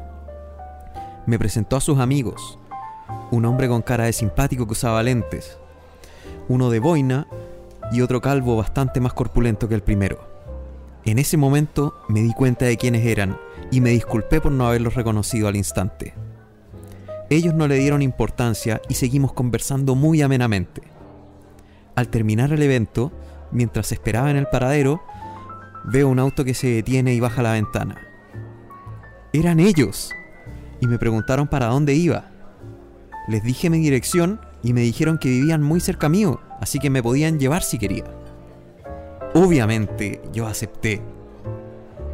Como si todo eso fuera poco, y mientras íbamos camino a mi casa, me dicen que les falta uno para jugar y si quiero ir a su casa. Yo ya no podía más de felicidad. La casa a la que fuimos estaba a menos de 5 minutos de la mía.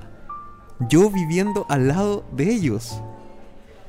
Solo entrar ya era algo mágico. Saludar a la familia, ver la mesa donde grababan todo, la estantería. Y dentro de eso, siento que me pegan en la cara. Era mi gata. Tenía hambre y me estaba despertando. Yo seguía en mi casa en Santiago. Nunca me iba a vivir a Florida y tampoco iba a eventos en Estados Unidos. Mientras tomaba desayuno me dije, no más YouTube por una semana.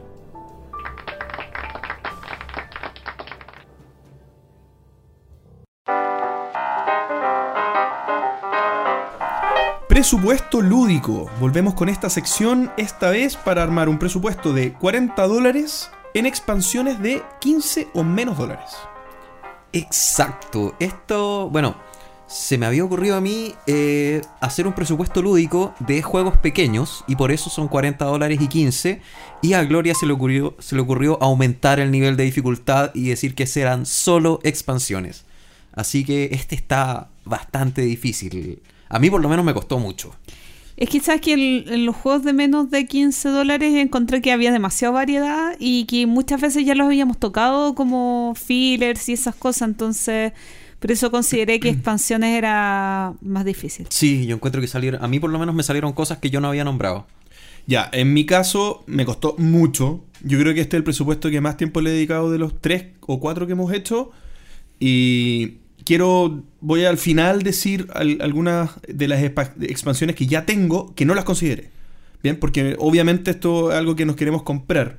Yo, yo por lo menos lo asumí así, como Mm, presupuesto sí. de nuevas expansiones de 15 o menos dólares que quiero incorporar en mi ludoteca. No, yo lo asumí más como eh, si no las tuviera. Eh, Claro. yo, yo recompré muchas expansiones Ya. que ya tengo porque en realidad como hay, no soy muy de expansiones. La verdad es que compro muy, muy, muy pocas expansiones de eh, juegos muy clave y las expansiones que realmente quería así como más en el alma costaban como 20 Sí, me pasó algo. dólares o me- más. me pasó lo mismo. Tal vez el 20 me habría servido mucho más. Sí. Cre- me di cuenta, claro, también fue como, como, como, chuta, fue el golpetazo de darse cuenta que por 15 dólares no habían tantas expansiones a las que uno podía optar. Al menos de los juegos que yo tengo. Claro, o, o las que uno podría considerar imprescindibles, porque O- hay, Eso. hay muchas... Yo también, yo, hice- yo siento que hice un poquitito de trampa, la voy a ir nombrando en, el- en el momento. Ya. Bien. Eh, Va a partir Gloria. Eh, bueno, solamente decir que me metí a Borgen Geek, al, al Geek Mart, no, no es el Geek Mart, que es el Geek Store. ¿mm? donde hay micro expansiones. Ya, perfecto. Y de hecho, no, al final no compré ninguna de ahí, pero fue como, si no me alcanza para una expansión de verdad, puedo comprar una micro expansión. Ya, yo parto con el Speed Cap 2.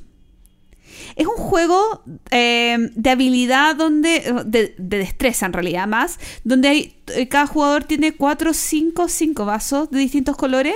Y tú tienes, eh, de acuerdo a una carta, eh, ordenarlos, ya sea horizontalmente o verticalmente o haciendo figuras, el, el orden correcto. Un juego de destreza, un juego de rapidez, pero que solamente es para cuatro jugadores. El quinto y el sexto jugador vienen en esta expansión que vienen con más cartas y que solamente cuesta 8 9 euros. Así que para mí el juego de A4 solo queda corto, entonces necesito la expansión Sí, para pasa, el 6. pasa con muchos juegos que son así ligeros y esas expansiones de más jugadores son súper bien recibidas.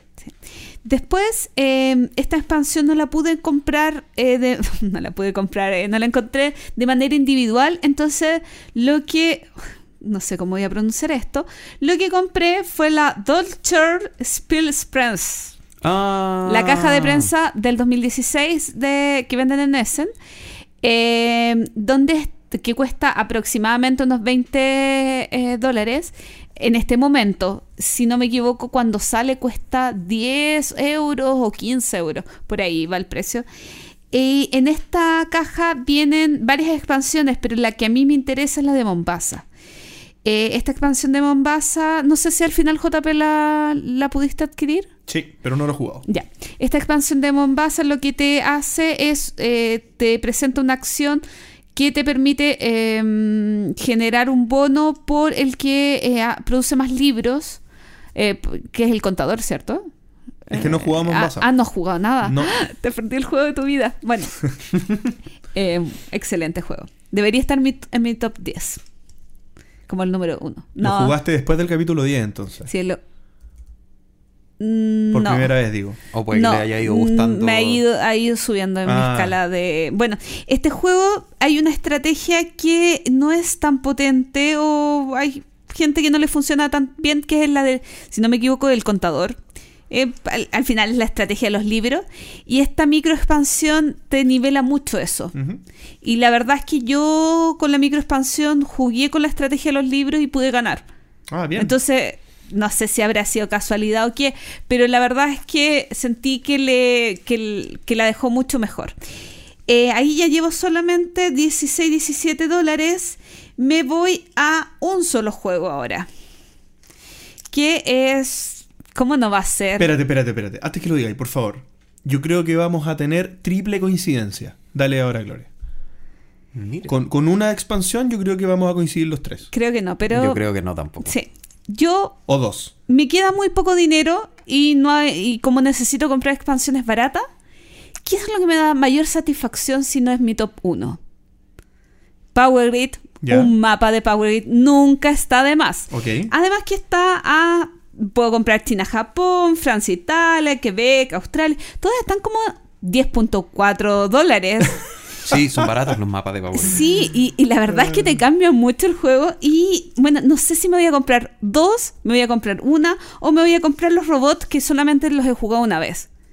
Pero lo que me queda de presupuesto lúdico, sin duda, va a ser para eh, agregar un mapita o alguna cosita para mi amado y adorado alta tensión. Yo, yo no sé, ¿ah? yo creo que he jugado muy poco Power Grid porque he jugado los dos mapas de que vienen en el base y no me quedó la sensación de querer un tercer o cuarto mapa. Como que el juego lo disfruté más por lo que hay alrededor del mapa que por el mapa en sí. Pero, pero tal vez lo, lo jugué raro, no sé. Pero Lo es que que pasa, sí puede ser. Lo que pasa es que si juegas varias veces seguido un mapa, ya te sabes cuál es, Ah, por dónde partir, dónde es mejor. Claro. Y los mapas te cambian tan sutilmente el juego, la- las reglas, pero realmente eh, cambia el juego, Mm. cambia mucho el juego. sí, lo he jugado muy pocas veces, yo creo. Sí. Que lo- no lo he jugado más de tres o cuatro veces en mi vida. Entonces, Sí, es que está bien para está bien para tener unos mapas. sí. Bueno, en mi caso más, pero no importa. ¿Alguna de esas no la, no la tienes o todas las A recompraste? ver, China-Japón la tengo, No, no, no, o Ah, sea, no. de, perdón, de las selecciones en total de lo que elegiste. todo lo tengo. Ah, ya. Que no tengo robot de Power Grid eh, y hay un par de expansiones de las que nombré a la rápida de mapas que no tengo. Perfecto. Es que de hecho no sé qué mapas tengo. Sí, bueno. O sea, sé que China Japón lo tengo. Está Porque bien. Japón lo que hace es que en el mapa partes en dos lugares distintos. Mm, Chin, chin, chin. Sí, porque hay un mar de diferencia. Muy bien. ¿Quién va? Por ¿Yo? favor, Pancho, be my guest. Yo, ya como les dije, hice, creo que hice un poco de trampa, pero bueno, vamos a, vamos a partir por, eh, continuando con Gloria. Power Grid también, pero eh, no es expansión. Yo me compraría la fábula, que me conoce bien Gloria. Es que todavía no está en español, por eso no la compré. Yo quiero ver cómo funciona, quiero... Oh, yo eso lo necesito. Eso estaba más o menos a 13, a 13 dólares. Son 15 cartas que eh, se van liberando igual que el sistema de fábula, Mm. pero se van liberando cuando ocurren ciertas condiciones. No sé cuáles son porque no las he leído, pero por ejemplo, no sé, al pasar a la fase 2 da vuelta esta carta, o cuando alguien tenga no sé cuánto, da vuelta y van ocurriendo eventos distintos. Está bien. Eh, segunda, eh, esta sí la tengo, pero de verdad no Ay, podía no recomendarla. Que Quieres es tenerla dos veces. el juego del momento. Oh My Goods. Revuelta en Longstale.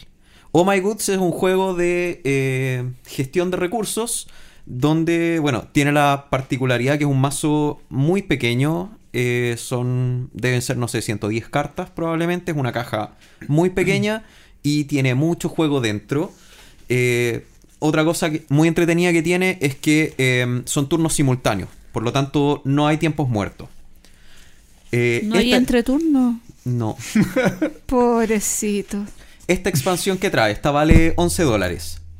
Trae tres cosas. Primero, un mazo de eventos que hace que al comienzo de cada turno eh, pase algún, algún suceso que cambie un poquitito las reglas. Y además de eso, eh, eso te va cambiando la, la duración del juego. Porque normalmente el juego dura 8 turnos, si, no me, si mal no recuerdo. Esto 8 o 9. 8 o nueve, Si es ya. que todos Aquí- pasan de construir una en, en algún turno. Ya. Aquí la, la duración es variable, porque pueden ser más cartas o menos cartas dependiendo de cómo construyas ese mazo. Eh, siguiente, muy importante para mí. Modo en solitario. Ah, ¿en serio? Trae un modo en solitario. Qué bueno. Y no se pierde, no se pierde. Bueno, no lo he jugado con más gente, así que tampoco te podría decir si efectivamente. ¿No has jugado el modo en solitario con más gente? No, no he jugado el juego con más gente, lo he Ah. jugado solo en solitario. Entonces Ah. no sé cuánto se pierde, pero yo al menos lo pasé muy bien. Y lo tercero, que es más importante incluso que el modo en solitario, es que trae un modo campaña. Y eso sí que es entretenido. ¿Pero y cómo? ¿Voy Pero- anotando los puntos y los sumo al final? No, no, no. O sea, claro, trae un modo campaña donde van pasando sucesos y uno va decidiendo porque son es una campaña pequeña de cinco partidas, pero estas partidas eh, uno va teniendo que tomar decisiones. Por lo tanto, no son cinco cartas de campaña, sino que yo después de la primera campaña tengo que tomar alguna decisión. Y De me puedo ir por primera- la solución A o la solución B. Y dependiendo de eso va cambiando el juego para adelante. Y Consulta. ¿Mm? El modo campaña es para. Para los dos. Ok. Tanto solitario como multijugador. Qué entretenido. Entonces es una expansión pequeña que le debe añadir unas 110 cartas más y que de verdad le da mucho sabor al juego. Si no lo han probado, revísenlo, búsquenlo. El juego, el juego base también vale alrededor de los 10-15 dólares. Así que es plata muy bien invertida. Tercera expansión. Eh, Bueno, la primera había salido 13, después 11. Ahora esta es una muy muy barata, 5 dólares, que es Quicks Mix. ¿Qué es esto? Esto no es un cereal para niños.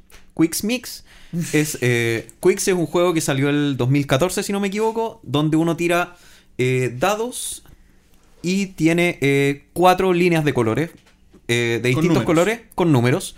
Unas van eh, creciendo del 2 al 12 y otras van decreciendo del 12 al 2. Y uno tiene que ir eligiendo los dados de esos colores, sumándolo con un dado blanco, o sea, uno suma dos dados y va marcando alguna de, la, de estos números. Sin embargo, uno nunca puede retroceder. Y el objetivo es ir completando las O líneas. sea, toda marca en cada línea tiene que ser a la derecha de la última marca que pusiste. Claro. No se puede volver a la izquierda. El, eh, este juego es muy entretenido, sin embargo, el Quick Mix eh, lo que hace es que trae dos eh, tablillas nuevas. Una donde tiene los colores desordenados, o sea, ya no tengo del 2 al 12 amarillo, sino que a lo mejor tengo 2, 3, 4 amarillo, 5, 6 rojo, Ujú. 7, 8. Entonces ya va cambiando la, la decisión de los dados. Y la otra es una. Son que. eh, es otra tablilla donde vienen los números desordenados. Entonces, por ejemplo, la del rojo empieza 9, después 5, después 12, después no sé qué. Entonces, le da un sabor súper distinto al juego.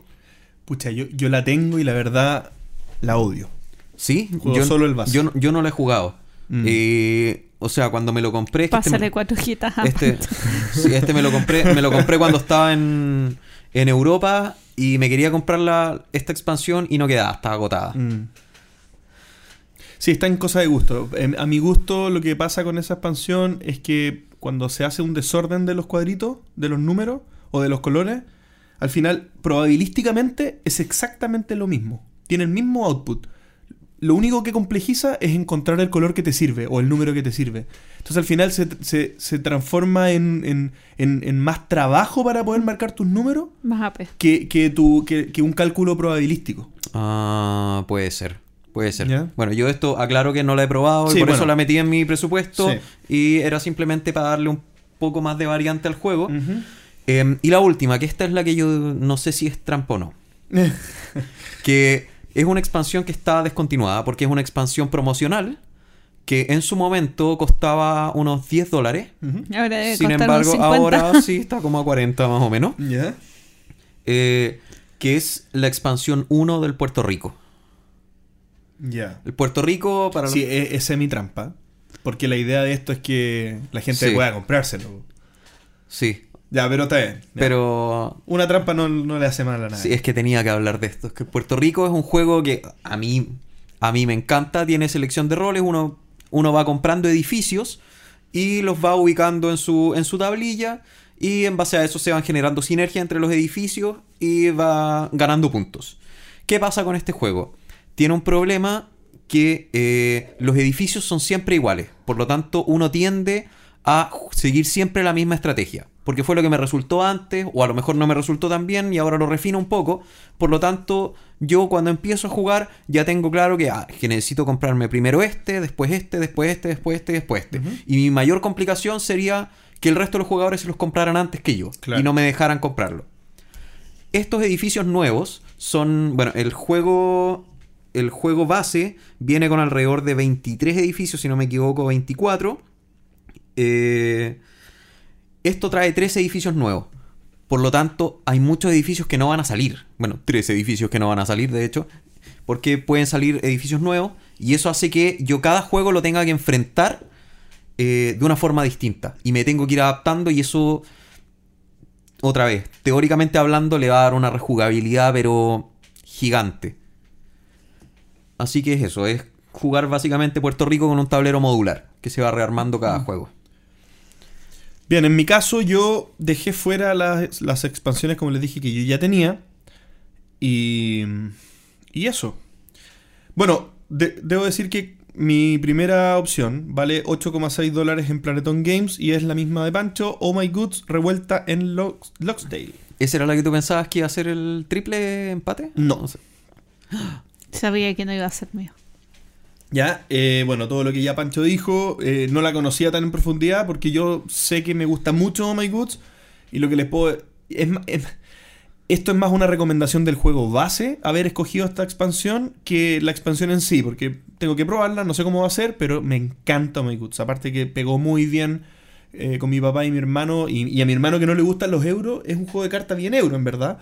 Eh, pero tiene ese factor suerte que hablábamos con Gloria antes del capítulo, que es lo que engancha a mi hermano. Entonces creo que es un juego que está en el punto medio también perfecto para una familia que disfruta mucho de los juegos de Sí, cartas. y eso es lo otro que tiene, que es bien familiar sin dejar de ser eh, cabezón. Eh, sí, tiene harto para pensar. Y es un juego de cartas al final. El hecho que sea un mazo de cartas agarra mucho a familias que siempre han jugado juegos de cartas. Porque es familiar, o sea, familiar me refiero a que es común, eh, es natural a, un, a, a ese grupo de personas.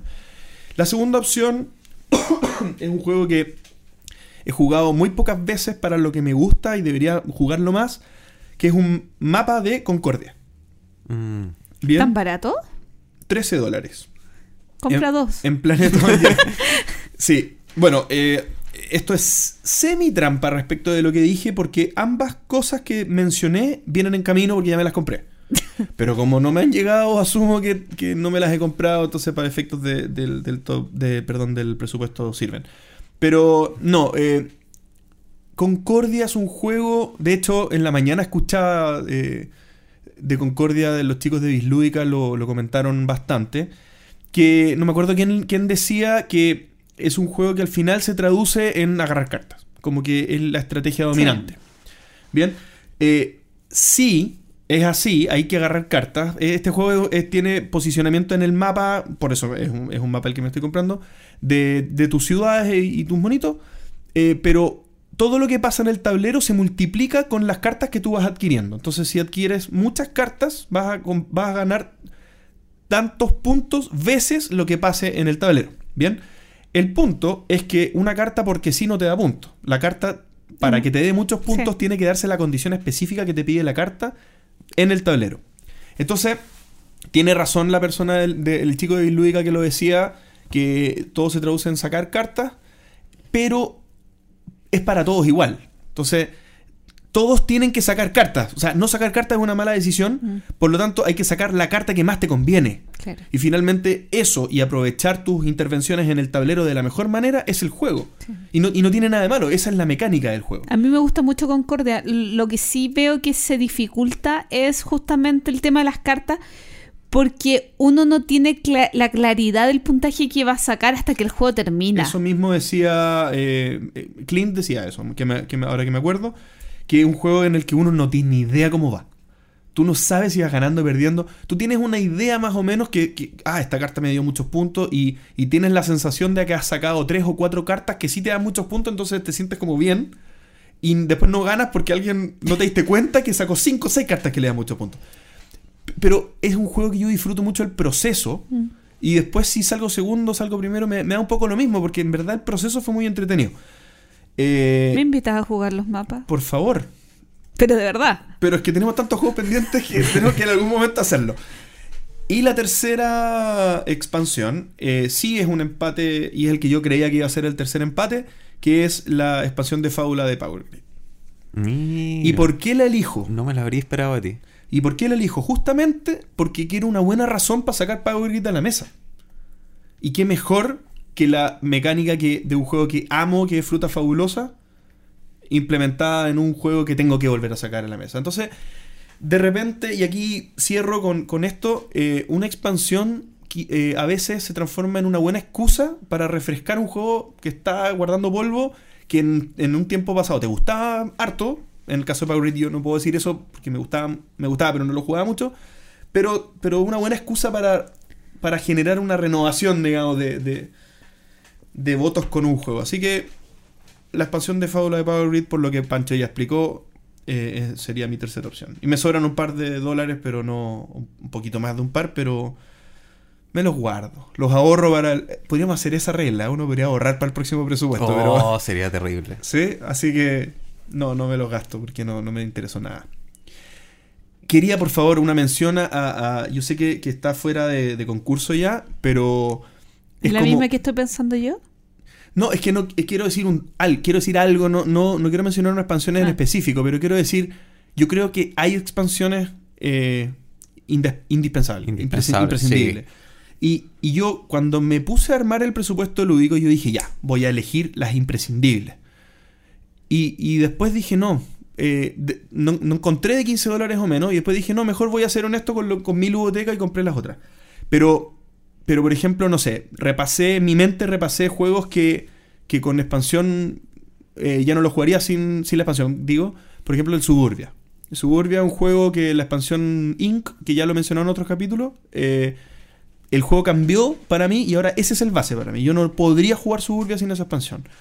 Eh, King of Tokyo, con la expansión Power No, Up. Power Up. Es imprescindible porque en el fondo transforma tu mono, tu, tu monstruito, Tu criatura. en un monstruito único. Ya deja de ser un cartón y pasa a ser el panda. Y pasa a ser el dinosaurio, etc. Y. Y, y te- y no la noté. Tenía otra, pero. lo olvidé. Viticulture. Ah, perdón. Eh, sí, hay otra que es, para mí es indispensable, que es la expansión eh, Artesanos de Nashkala. Sí, esa es la que... de Five Tribes. Sí, pero cuesta como 21, 22 Ah, esa es la que tú decías que, Sí. que era la trampa. Sí. Eh, bueno, esa expansión ah, tiene un elemento que es magistral, que son las montañitas. Mm. Eh, esto es un tablero de 5x5 en el que tú puedes mover los peoncitos en todas las direcciones. Las montañitas le dan direccionalidad a los movimientos. Entonces acota un poco la, la forma en que uno puede ir desencadenando el mancala. Sí. Y eso Ay, lo encuentro e- excelente. sí. me encanta. Ahora, yo me encanta la expansión, pero no es como lo que tú decías, que no volvería a jugar la versión sin, sin esta expansión.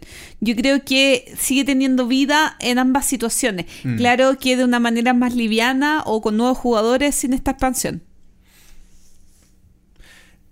A ¿O mí me pasa no? lo contrario. ¿Sabes por qué? Porque creo que la expansión, para sin explicar el juego, voy a decir lo, que- lo- lo que siento cuando juego la expansión. La expansión eh, acota un poco las decisiones. Mm. Y tú puedes decir, pero qué mal, acota las decisiones. Claro, pero es que son tantas con el juego sin la expansión que pasa a ser absurdo. Es- son tantas las formas en las que puedes sacar los, los, los meeples que, que pasa a ser como. Sin, pasa de- a, a- a restarse importancia a la decisión que tomes. Entonces, eh, eso, en el fondo, la toma de decisión se hace un poco más importante, creo yo, con la expansión. Sí, yo también. Bueno, yo dejé fuera todos estos juegos que tienen infinitas expansiones que están como armados para tener expansiones. Por ejemplo, el Summoner's War. Ah, también, eso iba a decir, también lo hice. Sí. eh, o, ¿cómo se llama? Los Smash Up. o los que- LSG. O, claro, los LSG. Yo pensé que tú ibas a poner alguno de los del Arkham Horror. Pero es que el Arkham Horror sería tiene, decir. tiene tantos. pongo que- esta plata para comprarme la siguiente. Pero no digo nada, no, no aporto, entonces no, no lo elegí. Sí, y otra que, otra que yo encontré que sí siento que es indispensable, a pesar de que es bien discutible, pero es la, la del Survive o The Island, la expansión de 5 y 6 jugadores, eh, que bueno, también viene con los delfines y con los, y con los calamares. Porque ese juego es un juego, bueno, para los que no lo han jugado, eh, se trata que uno tiene eh, 10 Escapar meeples. Claro, y tienen que escapar de una isla, pero es un juego de, de mucho eh, take that. De mucho eh, hacerle daño al otro y matar a, su, a sus meeples y no sé qué. Ese juego, el base es de 2 a 4 jugadores. El problema es que de a- no sé si es de a 2 o a 4. Puede ser de 3 a 4. El tema es que de a 3 todavía se siente muy apretado. Porque en el fondo, si en un barco está mi meeple y el de otra persona, el tercero obvio que tiene que ir a, a golpearlo y es como que no, no te queda otra. No va para ningún No, lado. te- no te queda otro. O sea, estás obligado a hacer muchas cosas porque no, no tienes poder de decisión. En cambio, por lo tanto, se vuelve un juego básicamente de cuatro jugadores.